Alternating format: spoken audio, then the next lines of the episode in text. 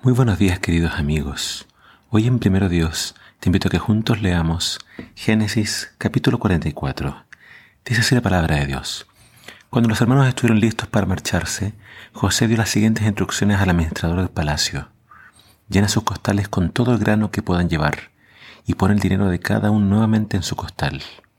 Luego pon mi copa personal de plata en la abertura del costal del menor de los hermanos, junto con el dinero de su grano y el administrador hizo tal como José le indicó. Los hermanos se levantaron al amanecer y emprendieron el viaje con sus furros cargados. Cuando habían recorrido solo una corta distancia y apenas habían llegado a las afueras de la ciudad, José le dijo al administrador del palacio, Sal tras ellos y deténlos, y cuando los alcances pregúntales, ¿por qué han pagado mi bondad con semejante malicia? ¿Por qué han robado la copa de plata de mi amo, la que usa para predecir el futuro? ¿Qué maldad tan grande han cometido? Cuando el administrador del palacio alcanzó a los hombres, les habló tal como José le había indicado.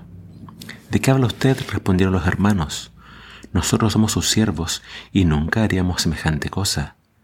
¿Acaso no devolvimos el dinero que encontramos en nuestros costales? Lo trajimos de vuelta desde la tierra de Canaán. ¿Por qué robaríamos oro o plata de la casa de su amo? Si usted encuentra la copa en poder de uno de nosotros, que muera el hombre que la tenga, y el resto, de nosotros, mi Señor, seremos sus esclavos. Eso es justo, respondió el hombre, pero solo el hombre que haya robado la copa será mi esclavo. Los demás quedarán libres. Ellos bajaron rápidamente sus costales de los lomos de sus burros y los abrieron. El administrador del palacio revisó los costales de cada uno de los hermanos, desde el mayor hasta el menor, y encontró la copa en el costal de Benjamín. Al ver eso, los hermanos se rajaron la ropa en señal de desesperación. Luego volvieron a cargar sus burros y regresaron a la ciudad. José todavía estaba en su palacio cuando Judá y los demás hermanos llegaron. Entonces se postraron en el suelo delante de él. ¿Qué han hecho ustedes? reclamó José. ¿No saben que un hombre como yo puede predecir el futuro? Oh, mi señor, contestó Judá. ¿Qué podemos responderle? ¿Cómo podemos explicar esto? ¿Cómo podemos probar nuestra inocencia? Dios nos está castigando por nuestros pecados. Mi Señor, todos hemos regresado para ser sus esclavos, todos nosotros, y no solo uno, nuestro hermano que tenía la copa en su costal. No, dijo José, yo jamás haría algo así. Solo el hombre que robó la copa será mi esclavo. Los demás pueden volver en paz a la casa de su padre. Entonces Judá dio un paso adelante y dijo, Por favor, mi señor, permita que su siervo le hable tan solo unas palabras.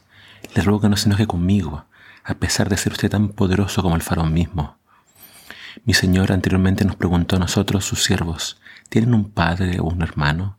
Y nosotros respondimos, sí, mi Señor, tenemos un padre que ya es anciano y su hijo menor que le nació en la vejez. Su hermano de padre y madre murió y él es el único hijo que queda de su madre y su padre lo ama mucho. Usted nos dijo, tráigalo aquí para que yo lo vea con mis propios ojos.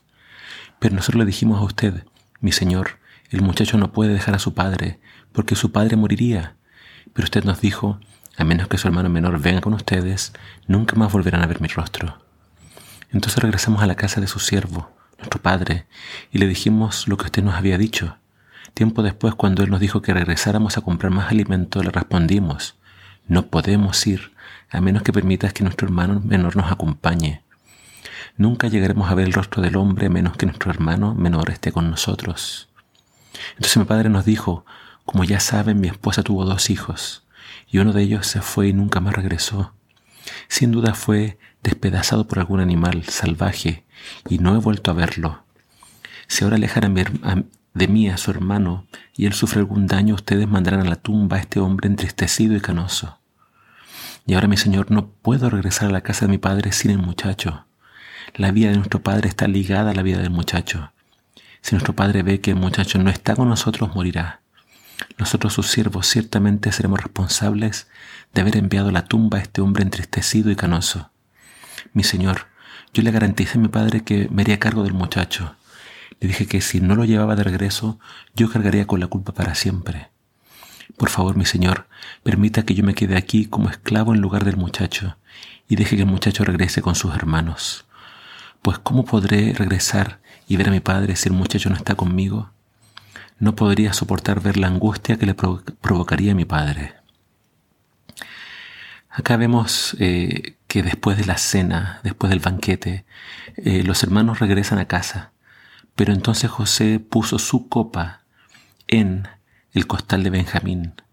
La idea de José era probar una vez más a sus hermanos antes de revelar su identidad. Y vemos que Judá hizo algo impensable. Judá se hizo responsable de un paso adelante y, y prometió quedarse él en vez de su hermano, porque él sabía que su padre moriría si Benjamín no regresaba a casa. Vemos entonces este cambio profundo en Judá, que antes no había sido responsable. Con Tamar, ahora entonces él ha cambiado y él entonces ofrece su vida en cambio de Benjamín. Eh, no te puedes perder el día de mañana para ver cómo José se revela delante a sus hermanos. Pero acá vemos que José ya puede estar tranquilo porque ha habido un cambio profundo en el corazón de sus hermanos. Que ese cambio ocurra en todos nosotros. Que todos nosotros si comenzamos mal en nuestra vida, desviándonos del camino, que podamos hoy o muy pronto enmendar el camino. Que el Señor te bendiga.